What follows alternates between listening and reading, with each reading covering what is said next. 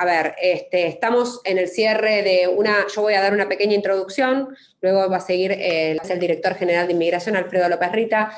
Estamos en el, no les voy a contar nada nuevo, estamos en el primer cierre de fronteras que ha hecho la Argentina, eh, es la primera vez que se cierran las fronteras. Este, ya llevamos casi el 16 se cumple un año del decreto que se está por renovar. Todo hace pensar que las fronteras van a continuar cerradas todavía, y, esto lo, he respondido todo el día en los medios, no hay ninguna decisión tomada eh, pero nada hace pensar que vayamos a, en contramano del mundo. La mayoría de los países, y ustedes saben muy bien, sobre todo Francia, tiene sus fronteras cerradas para el ingreso y egreso, excepto razones fundadas. Eh, estamos en un proceso de vacunación. Lo importante para la decisión del presidente es eh, que adentro del país se puedan hacer todas las, actividades que estamos retomando, que estamos iniciando, clases, actividad productiva, este, que podamos volver a abrir los negocios, etcétera, etcétera. Para eso entendemos que es importante que las fronteras continúen cerradas porque todavía en Argentina, todavía digo porque esto es algo que no se va a poder evitar, claramente no lo ha podido evitar nadie en el mundo, hay muchas cepas que todavía no tienen la circulación comunitaria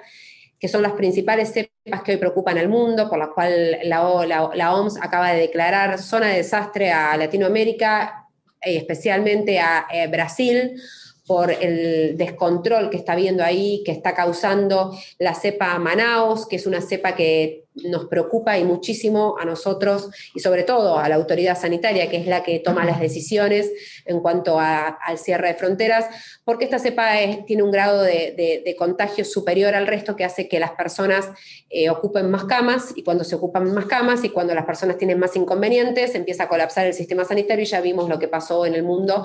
eh, y eso es lo que queremos evitar y lo que queremos hacer es vacunar rápidamente, eh, restablecer las, las, eh, relaciones, las actividades económicas, de colegio, de todo. A son necesarias medidas que no son simpáticas, comunicarlas ni decirlas, pero que es el cierre de fronteras. En el marco del cierre de fronteras que tenemos hoy, que solamente a la Argentina pueden ingresar argentinos y residentes argentinos, la gran preocupación que tenemos hoy y que tiene sobre todo el Ministerio de Salud es el ingreso de las cepas de los países que nos rodean, por eso vamos a mantener el cierre de fronteras. La cepa de Manaus, como le decían, es una cepa que genera mucho contagio, lo que hace que las personas eh, terminen en los hospitales y las camas terminen ocupadas y los sistemas sanitarios terminen colapsando. Lo que tenemos que evitar es eso, por eso se están en las próximas horas tomando algunas medidas de las cuales este, yo ya estuve diciendo en los medios que todavía no hay nada definido y cuando les digo eso es verdad, todavía no hay nada definido, hay varios escenarios, eh, pero las fronteras en, general van a, van a, permanecer cerradas. Eh, yo lo, que le quería contar era que más allá del cierre de fronteras, nosotros establecemos que para el ingreso, ustedes, la mayoría de ustedes, eh, o muchos de ustedes seguramente son franceses y tienen residencia legal en la Argentina, y si no es así, avísennos que los, ayudamos para regularizar esta situación, pero ustedes como residentes argentinos tienen los mismos derechos que los argentinos y una de las maneras de poder ingresar extranjeros a la República Argentina es con la reunificación familiar. ¿Qué significa esto? Que seguramente ustedes tienen madre, padre, hermanos e hijos que pueden tener nacionalidad francesa y pueden entrar a la República Argentina. ¿Cómo? tienen que, eh, tienen que demostrar la vinculación con ustedes, los residentes argentinos, a través de una partida de nacimiento, una partida de matrimonio, este, eh, un, documento oficial que tiene que estar apostillado y legalizado, que me demuestre que vos sos hermano mío, que vos sos papá mío, que yo soy tu hijo, que vivo en Francia, pero que vos sos residente legal y yo puedo entrar a visitarte.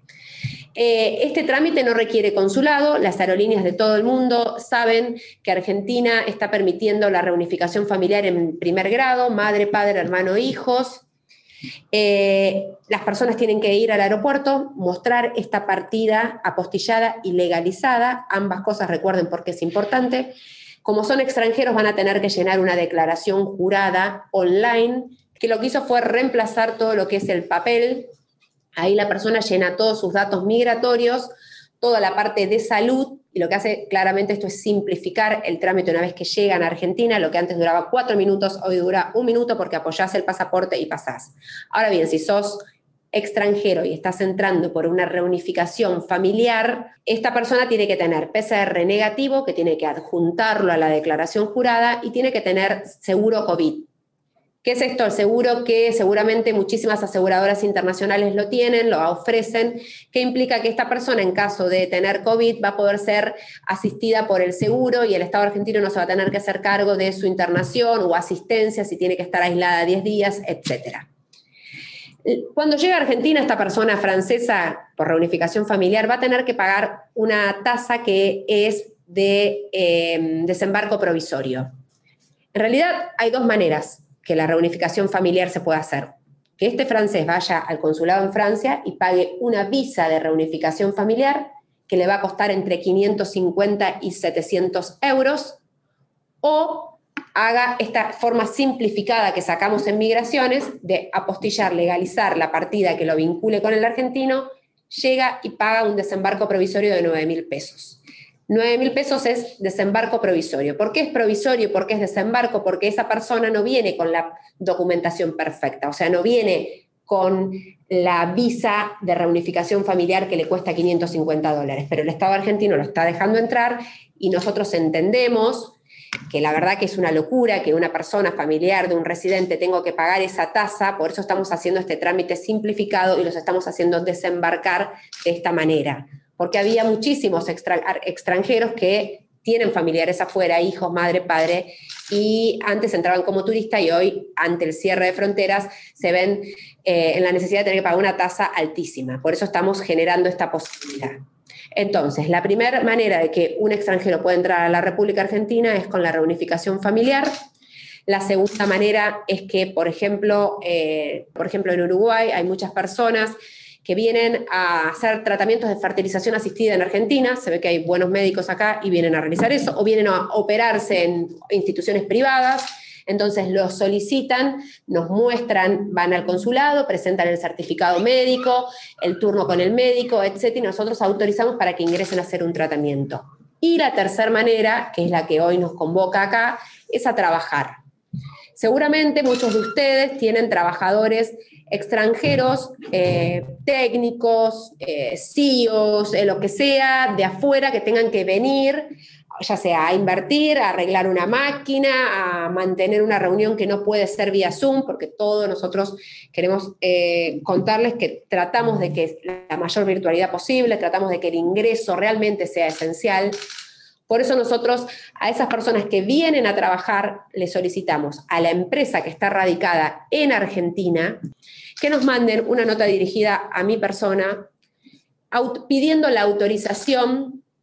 para ingresar a la República Argentina de X persona que va a ingresar tal día por tal aerolínea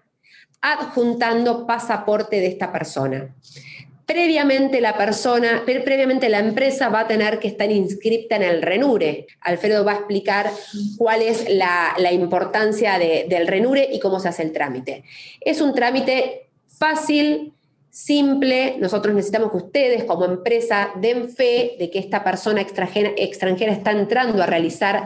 alguna actividad esencial en su empresa, por eso necesitamos siempre que esté firmado por la, máxima autoridad de la empresa dirigida a migraciones. Migraciones va a verificar los antecedentes penales de esta persona, en el sentido de si tiene alguna restricción, si está cargado en alguna base de Interpol, etcétera, etcétera. Eh, va a verificar que está inscrito en el RENURE, muchas veces las empresas ya directamente adjuntan la inscripción en el RENURE, eh, y va a emitir, yo voy a emitir una orden para que esta persona pueda ingresar y esta orden va a ser girada al Ministerio de Salud, que va a dar la autorización seguramente,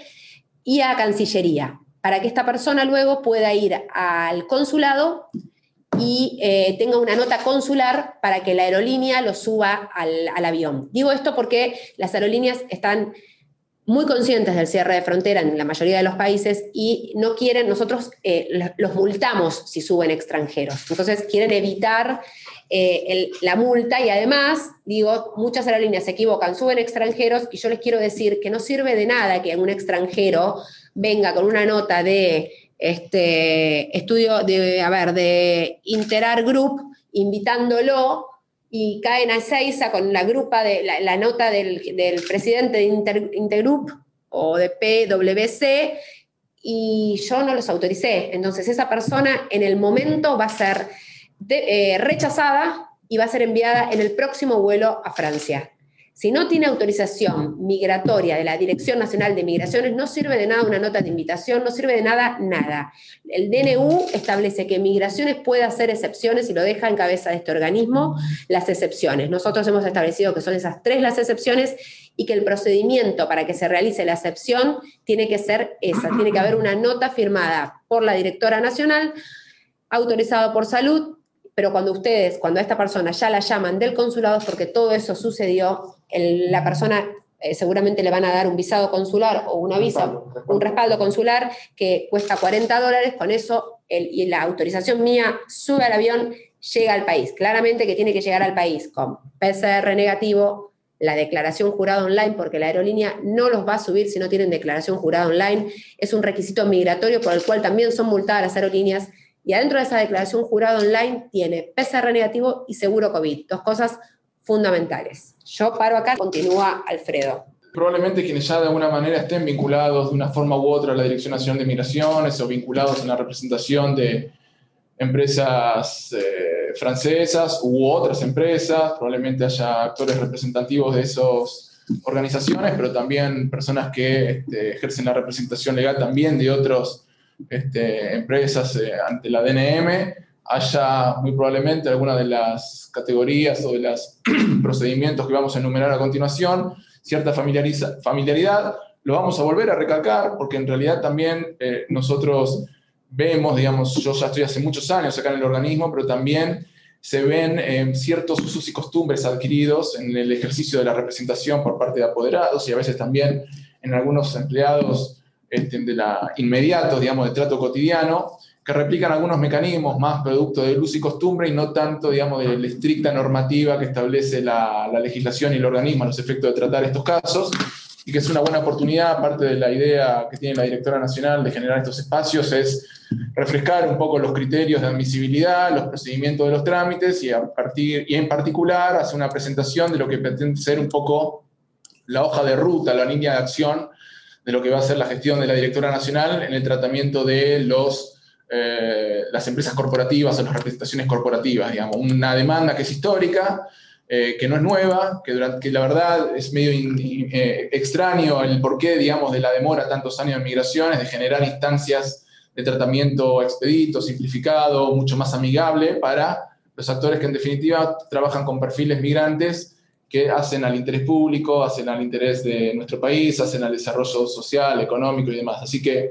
parte de la, de la exposición va a estar orientada en ese sentido. Entonces, acá nosotros tenemos Denominamos visa porque también es, forma parte un poco del sentido común. La Argentina es un país que tiene un muy bajo régimen de visa, este, a diferencia de muchos otros países o de otros países, Canadá, Australia, Estados Unidos, países desarrollados, muchas veces el régimen de visa son mucho más elevados. No obstante, este sello que se estampa en el pasaporte de las personas que ingresan a la Argentina con alguna de las subcategorías y que son trámites que se hacen fuera del país o a requerimiento de la persona que se encuentra en el país, pero para llamar personas que están fuera del país, y no así el común denominador de la población migrante en Argentina, que muchas veces ingresan al país y peticionan su solicitud de residencia en el país. Entonces vamos a denominar visa a aquellas personas que tramitan un ingreso a la República Argentina estando fuera del país o que se encuentran fuera del país y que ingresan a requerimiento de un llamante o requirente al momento del inicio del trámite. ¿sí? Entonces tenemos estas, estas categorías que también en el caso de los ciudadanos nacionales franceses tienen un, instrumento en particular, que es un acuerdo del año 2011 de, de, vacaciones y trabajo, digamos, un work and holiday,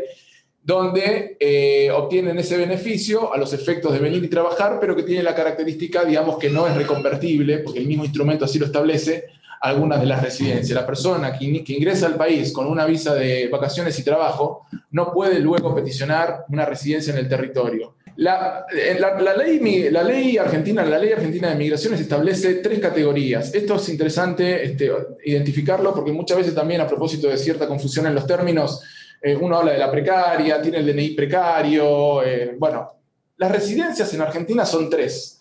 Residencias transitorias, residencias temporarias y residencias permanentes. En cada una de estas residencias que eventualmente se hacen en territorio argentino, cuando se genera la solicitud, se emite una constancia de inicio del trámite, como cualquier otro trámite que uno hace en cualquier otra agencia o en cualquier otra empresa o cualquier otra organización, en la que la constancia del inicio del trámite es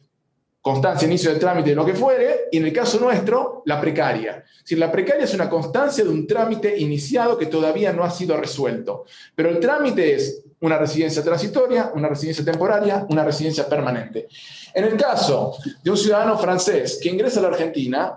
en condiciones normales, buena parte de la exposición va a ser lo que establece la ley de migraciones sin perjuicio de lo que mencionaba recién Florencia, del tratamiento específico y focalizado que tenemos que implementar hoy en un contexto de emergencia sanitaria nacional e internacional. Digamos, hay procedimientos totalmente novedosos que para algunos son o engorrosos o de moda, etcétera, pero que es el procedimiento que hemos establecido y que se ha establecido para particularmente gestionar el ingreso y el egreso de personas al país en un contexto de fronteras totalmente cerradas y donde hoy el único, los únicos lugares de ingreso son el Aeropuerto Internacional de Ceiza, el de San Fernando eh, y el Puerto de Buenos Aires. Entonces,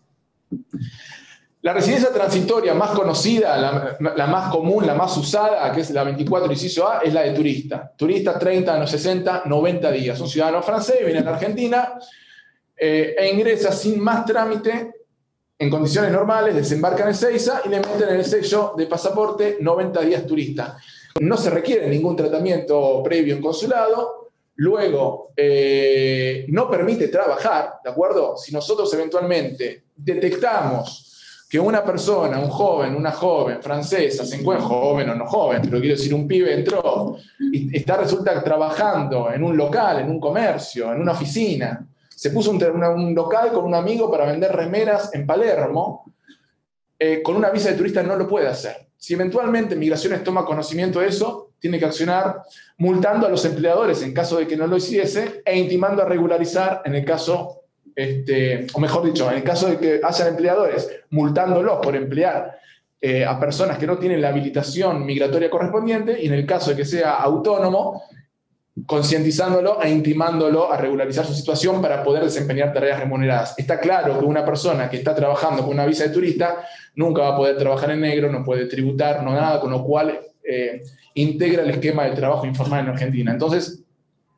eh, hay instancias de regularidad migratoria que justamente estos espacios tienden a, generar, digamos, las, la,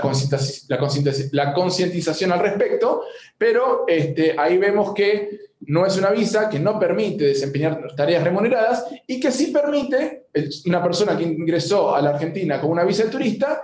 venir a migraciones, sacar un turno e iniciar un trámite de residencia temporaria, permanente o transitoria una vez que se encuentra en el territorio. Es decir, no se le pide nada al momento del ingreso, pero luego va a tener que cumplimentar una serie de requisitos de la subcategoría migratoria que represente a los efectos de obtener la residencia una vez que ya está en el territorio argentino. Bueno, acá lo que les mencionaba entonces, en el caso de Francia en particular, y esto básicamente para aquellas personas que, eh, en este caso, ustedes representan, van a tener alguien que ingresó con una, con una, con una visa de, que sí tramitó en este caso en el consulado, producto de un acuerdo bilateral entre la República Argentina y la República Francesa, eh, se tramita en sede consular, le permite trabajar eh, y, pero no permite el cambio de categoría. Es decir, que cumplido el plazo, cumplido el plazo, la persona tiene que retornar a Francia, ¿de acuerdo? Entonces no va a poder, en el plazo que dure el visado otorgado, 90 días, porque pudo venir a tener reuniones, scouting, encuentros, congresos y desempeñarlos, porque a lo mejor le están eh, remunerando ese trabajo en su país, no lo hace acá, pero si eventualmente dice, bueno, bárbaro, me surgió una, oferta de trabajo en, la serie de congresos que tuve, hay una oportunidad, me gustaría reconvertir a trabajador migrante, no lo puede hacer. Tiene que salir de Argentina, tiene que volver a Francia y eventualmente tramitar la residencia correspondiente en sede consular o volver a ingresar con la visa ordinaria, digamos, y reconvertir en territorio. El acuerdo, lo menciona ahí, está contemplado para personas que eh, tienen esta franja etaria. Lo menciono, a lo mejor, insisto, algunos lo conocen, otros no, este, pero a los efectos esto de, en caso de que ustedes asesoren a,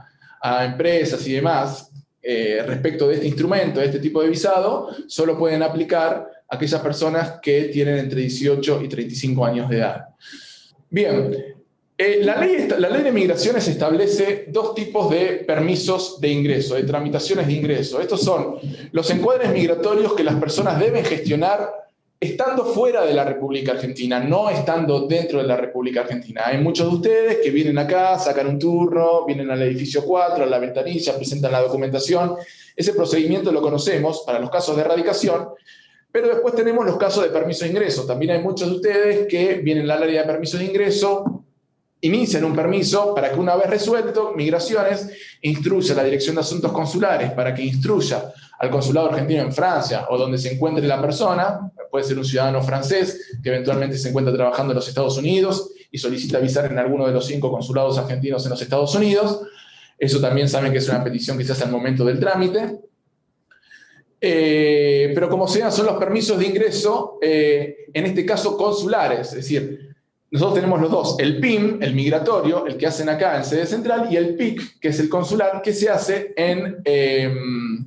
en sede consular. Entonces, en este caso en particular, simplemente se peticiona ante el consulado y el funcionario consular, que es funcionario delegado de la Dirección Nacional de Migraciones por ley, por el decreto 616, le asigna al, al cónsul atribuciones de función delegada de la Dirección Nacional de Migraciones, eh, actúa autónomamente a los efectos de conceder siempre y cuando haya verificado eh, la documentación que se acreditó debidamente en sede consular, entre ellas, como decía Florencia recién, la inscripción en el RENUR y demás. Todas esas verificaciones, Cancillería las puede hacer, entonces eh, es, digamos, la tarea, la, modalidad más expedita a nuestro juicio, pero también es cierto que es la más costosa. Eh, porque está tarifada, todo lo que son tramitaciones fuera del país están, están tarifadas en unidades consulares, que son las monedas, que la, canasta de monedas que la Cancillería reconoce, este, que creo que son cinco, entre ellos los euros y los dólares. Entonces, básicamente, eh, las tarifas se van a incrementar exponencialmente cuando los trámites sean eh, hechos en sede consular. En el caso de los trámites eh, que son hechos en la Dirección Nacional de Migraciones, mientras que el costo es en pesos del permiso de ingreso en sí, la tramitación consular, es decir, el servicio de visado, es una tarifa que se hace en unidades consulares. Así que eso, digamos, son valores que oscilan entre los 150 unidades consulares o dólares cuando se tramita directamente eh, en, en sede consular, particularmente, digamos, los visados transitorios, estamos hablando siempre, y en los casos de que no, de las temporarias o las permanentes, que ahí sí migraciones las tiene tarifadas por decreto, las tasas se disparan. Esto, digamos, lo aclaro porque a lo mejor a alguno le va a hacer medio ruido. La Dirección Nacional de Migraciones tiene un régimen de tasas que está arreglado por decreto del Poder Ejecutivo Nacional. En, esa, en ese decreto, decreto sobre el cual probablemente vaya a haber algunas novedades, y advierto esto porque probablemente ustedes se van a encontrar con que los visados transitorios que hoy en sede consular no se perciben, no se cobran, eh, van a empezar a cobrarse. ¿De acuerdo? Con otras modalidades, esto no, es que va a ser más caro. Yo después le voy a contar, digamos, cuál es el beneficio que implica esto, que es significativo, de hecho sea de paso. Entonces, nosotros tenemos que los visados temporarios y permanentes en sede consular, hay dos tasas. La tasa que ingresa para la Dirección Nacional de Migraciones, que son los 600 unidades consulares, y la tasa por el servicio consular, que son de 200 digamos, los, retomando este, los permisos temporarios y, y permanentes que están tarifados por decreto por la Dirección Nacional de Migraciones en 600 unidades consulares para los no Mercosur, digamos, a eso le incrementas los 250 del timbreo del servicio consular. Mientras que los visados transitorios no están tarifados por el decreto de tasas. Por lo tanto, solamente el abono que se efectuaba históricamente que es un número importante en términos de tratamiento, porque cuando alguien está tramitando un, encuadre, un visado 24H de hombre de negocio para venir a tener reuniones o lo que fuere, eh, no estaba tarifado, ¿de acuerdo? Entonces solamente se cobraba en sede consular el timbreo consular, pero no el servicio migratorio. Eso se va a rectificar en instrumentos eh, que van a sancionarse en breve, pero, digamos, les hago esas observaciones para que ustedes entiendan por qué en un caso las diferencias en unidades consulares son tan variables entonces acá tenemos, insisto, el visado transitorio que permite, que, digamos que es una tramitación consular con un visado, que permite trabajar y que permite en el territorio argentino, sí, cambiar la categoría. Entré para tener una serie de reuniones, me fue muy bien, me contacté con una empresa muy importante y me ofrecieron un puesto gerencial en tal lugar. En este caso en particular, la reconversión es perfectamente válida. Y en el punto 2, eh, lo mismo, que son más o, menos los mismos beneficios este, o derechos adquiridos, solamente que para el visado consular temporario. Es decir, yo ya tramité un permiso de ingreso, visé en el consulado e ingresé ya con un contrato de trabajo, es decir, me pude haber vuelto, obtuve la transitoria previamente, quedamos en negociaciones con la empresa, volví a mi país, venció la transitoria que tenía y empecé a gestionar fuera del territorio argentino un artículo 23A, trabajador en relación de dependencia o personal de traslado o lo que fuere, para ya ingresar con una temporaria por un año en el marco, digamos, de los permisos de ingreso migratorio. Y esto es básicamente el mismo procedimiento, solamente que para las eh, tramitaciones de permanente, que en el caso que ya conocemos son para vínculos con eh, ciudadano argentino. Yo soy un ejecutivo, una ejecutiva de la empresa, vine en alguna de las categorías en cuestión, luego reconvertí, me quedé en la Argentina y como me salió esta oportunidad muy importante, voy a llamar a mi esposa y voy a llamar a mis hijos. Bueno, van a venir y van a tramitar este permiso, que se puede hacer tanto en sede consular como en la Dirección Nacional de Migraciones, y donde ya el encuadre de entrada es este, permanente por el principio de reunificación familiar que la ley reconoce en el artículo 22.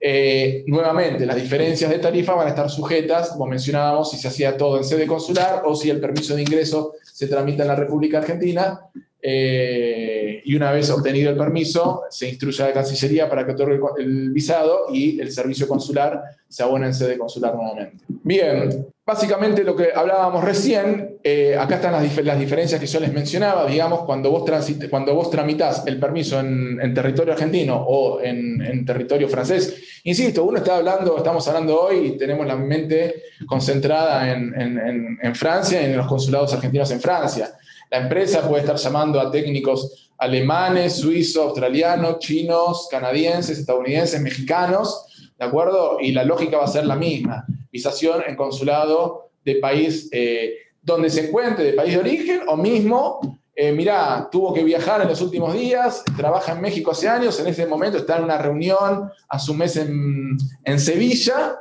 eh, solicita la visación consular en el consulado argentino en Sevilla y lo puede hacer también. Ustedes piensen que cuando, y esto está vigente desde el momento en que nosotros hemos venido prorrogando todas las suspensiones de los plazos, eh, contemplamos también no solamente los casos de aquellas personas que encontrándose fuera del país iban venciendo sus residencias y las consideramos válidas, sino también los casos de aquellas personas que habiendo obtenido un permiso de ingreso migratorio o un permiso de ingreso consular, todavía no habían visado o habían visado en sede consular y no habían podido viajar porque no había vuelos. Entonces, esos plazos establece la ley un año de vigencia donde uno tiene tiempo para, desde que le, emiten el permiso para avisar y desde que le emiten, desde que le dan la visa para viajar. Entonces, esos plazos también están suspendidos hoy. Entonces, aquellas personas, no sabemos con cuánto tiempo, porque como decía Florencia, este, presumimos que algún tipo de novedad al respecto va a haber en breve, pero el dato que quiero mencionarles es que si una persona eventualmente visó en Sevilla, eh, puede después, digamos, trasladarse. Lo importante es el lugar de visación y a partir del visado obtenido tiene un año para perfeccionar el ingreso, lo que se denomina un derecho en expectativa. Digamos, tiene adquirido el derecho y no viajó y no desembarcó en el aeropuerto o no ingresó a la República Argentina. Desde ese plazo hasta, la hasta el perfeccionamiento del instrumento este, se brinda un, tiempo de, de 12 meses. Eh, y el dato acá, que básicamente son los mismos que veníamos enumerando, eh, es el cuando hay un, porque en los transitorios, en el marco del 24H, no necesariamente, del 24H